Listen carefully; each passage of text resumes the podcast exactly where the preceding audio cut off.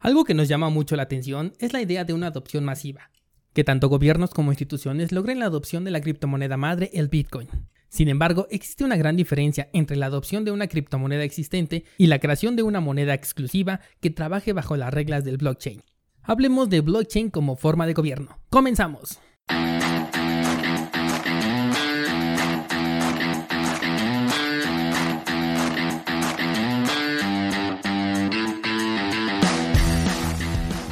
Nadie puede frenar el avance de la tecnología. Es tan constante que llega un punto en el que se convierte en toda una revolución, de la que si no eres parte puedes llegar a ser víctima. Pero descuida porque estás en el lugar indicado. Bienvenido a Bitcoin en español. Acompáñame y aprende conmigo todo lo relacionado a esta tecnología descentralizada. Pero eso sí, prepara y abre tu mente, porque aquí vamos a abordar conceptos completamente nuevos sobre todo aquello que creías conocer.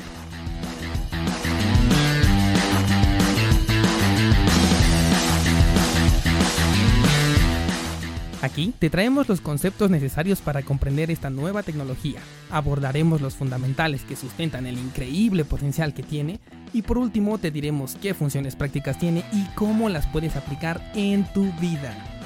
Yo soy Dani Vargas, entusiasta tecnológico, ponte cómodo porque comenzamos.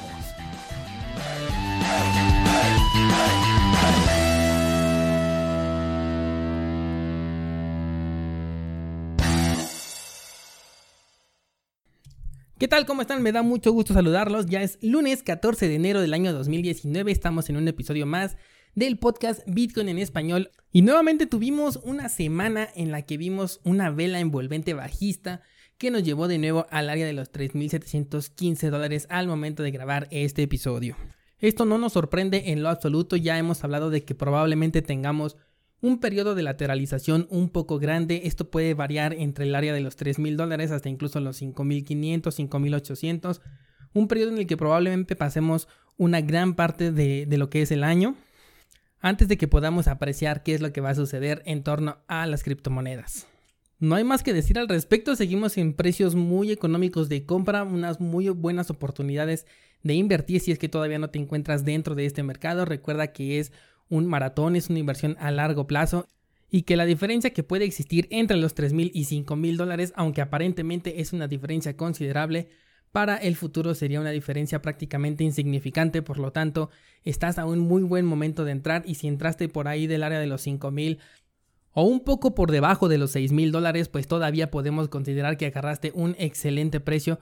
Y lo que puedes hacer es seguir invirtiendo, realizar nuevas inversiones en los precios en los que nos encontramos ahorita, de tal manera que puedas promediar tu entrada y así si tienes alguna por el área de los 5800, que es donde varias personas entraron porque se esperaba que de ahí rebotara el precio, y realizas nuevas inversiones en estas áreas de los 3.500 a 4.000 dólares, podrías promediar esas dos entradas y conseguir un precio un poco más bajo cercano a los 5.000 dólares. No es una recomendación de inversión, únicamente sería alguna estrategia que podrías manejar si te encuentras atrapado en el mercado. Pero bien, pasemos a nuestro tema de esta semana, ya que me parece muy interesante porque estuve viendo diferentes artículos en los que se mencionaba la adopción de lo que es la tecnología blockchain en específico por parte de diferentes gobiernos y diferentes instituciones. Ya vimos, por ejemplo, la aplicación de uno de ellos en lo que es el país de Venezuela con muy malos resultados, como no podía esperarse de otra manera de parte de una persona como Nicolás Maduro al mando de este gobierno. Bien, pues en otros episodios hemos hablado ya de lo que es la adopción de las criptomonedas, la adopción de Bitcoin, que lo pongas en tus negocios, de tal manera que poco a poco la adopción llegue a cualquier sector de intercambio económico que exista. Sin embargo, recientemente hemos visto muchísimas intenciones por parte de diferentes instituciones y sobre todo de gobiernos por crear su propia criptomoneda. Se ha hablado del criptorublo, se ha hablado ya también del criptopeso por ahí. Se han dado algunos rumores acerca de que el gobierno mexicano también podría realizar una criptomoneda con equivalencia al peso, pero realmente esto sería una ventaja, esto sería una adopción, esto sería un paso hacia adelante hacia el mundo de las criptomonedas y habría que especificar perfectamente cuál es la diferencia.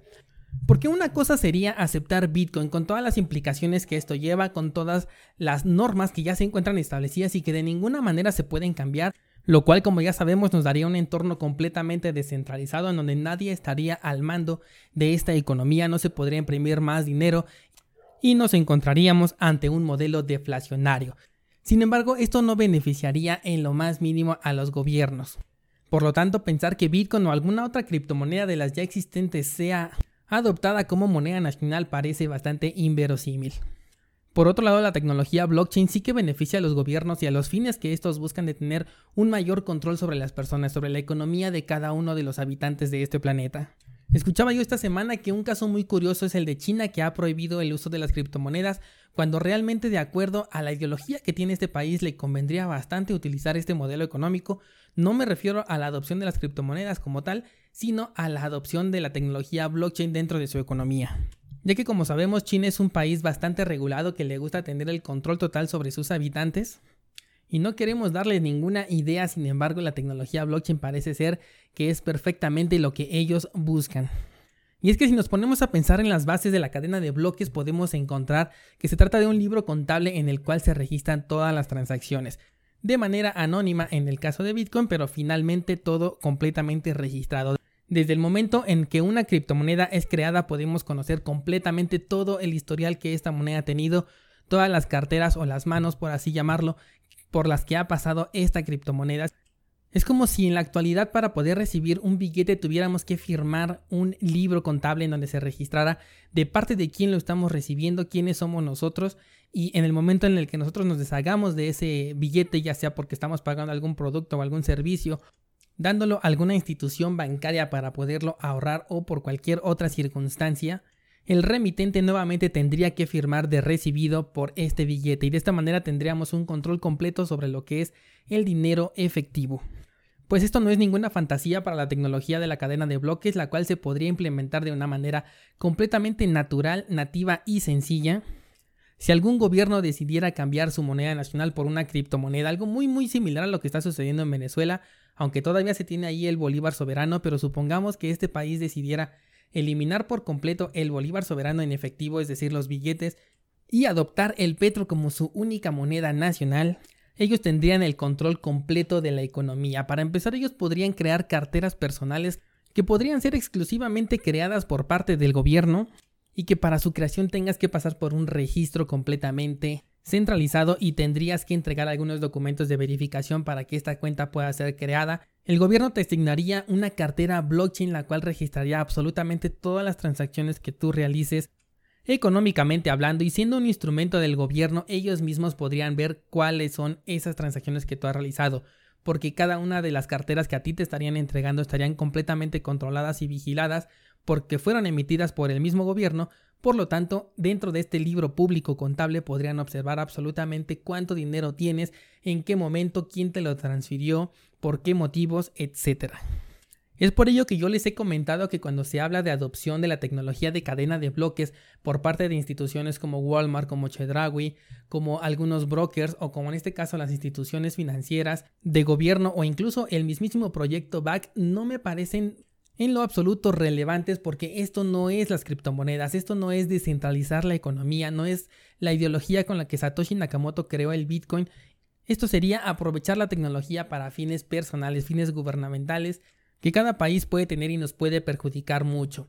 Obviamente estamos hablando de un escenario pesimista, un escenario el cual no nos gustaría ver, no es la única manera de la que esto se podría dar. Efectivamente, a pesar de que se pudiera crear este tipo de modelos de negocio o este tipo de criptomonedas totalmente centralizadas, también existe la opción de que estas puedan ser cambiadas por las criptomonedas que ya se encuentran en circulación en el mercado, por ejemplo el Bitcoin o por ejemplo Monero, en donde perderíamos completamente toda la rastreabilidad del dinero que nosotros estemos depositando. Con este tipo de casos volveríamos a lo que les comenté en uno de los episodios donde se estaban reteniendo los fondos de algunas de las personas que estuvieron detrás de esos hackeos masivos a diferentes instituciones donde se pedía recompensa en criptomonedas para poder liberar sus equipos de cómputo y que en el caso de las criptomonedas únicamente se había informado de la dirección de Bitcoin que tenía esas monedas resultantes, pero que por obvias razones estas no podían ser detenidas ni congeladas. En el caso de que tuviéramos una moneda centralizada, sí se podría congelar la cuenta de una persona que esté implicada en actos ilícitos, sí se podría realizar una rastreabilidad completamente eh, privada, porque incluso aunque el concepto de la cadena de bloques es que exista un libro contable público, este podría ser completamente privado a gusto del gobierno que la esté creando. Ellos pueden definir específicamente que el libro contable puede ser verificable únicamente a través de una contraseña, un usuario una contraseña que tiene solamente personal del gobierno, personal involucrado dentro de la creación, emisión y distribución de la moneda. Otro punto muy importante es que estoy completamente seguro de que la criptomoneda que estarían lanzando no sería minable. Esto quiere decir que no cualquiera podría emitir una moneda como lo que es el Bitcoin, que mientras tengas un equipo de minería tú puedes emitir estos Bitcoins, puedes generar Bitcoins nuevos. En un entorno centralizado sería el gobierno justamente quien lo podría emitir a gusto y placer de ellos, tal como lo hacen ahora con el dinero fiat en el cual para rescatar, por ejemplo, la economía de un país o cuando requieren rescatar a uno de los bancos se imprime únicamente más dinero y de esta manera se le otorga un préstamo, se aumenta la deuda y se genera inflación. Lo mismo estaría sucediendo con esta criptomoneda que es justamente eh, la idea del petro. El petro puede ser emitido en cualquier momento, puede ser eliminado, pueden crear y eliminar monedas en cualquier instante y lo mismo podría pasar con una moneda centralizada. Y si algo ya sabemos de una emisión infinita de dinero es que esto provoca inflación, provoca crisis, provoca caídas financieras y que para salir de estos baches la única solución es generar una mayor deuda porque cada billete emitido es una deuda que se tiene.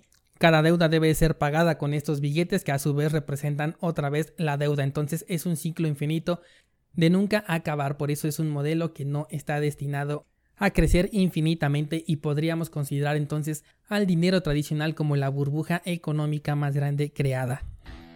Bien, eso es todo por el momento. Recuerden que a partir de este año tenemos episodios más cortos. Si esto te gusta, házmelo saber en los comentarios de las plataformas que así lo permitan. Recuerda que estamos en iTunes, Spotify, TuneIn, Speaker, iBooks y YouTube.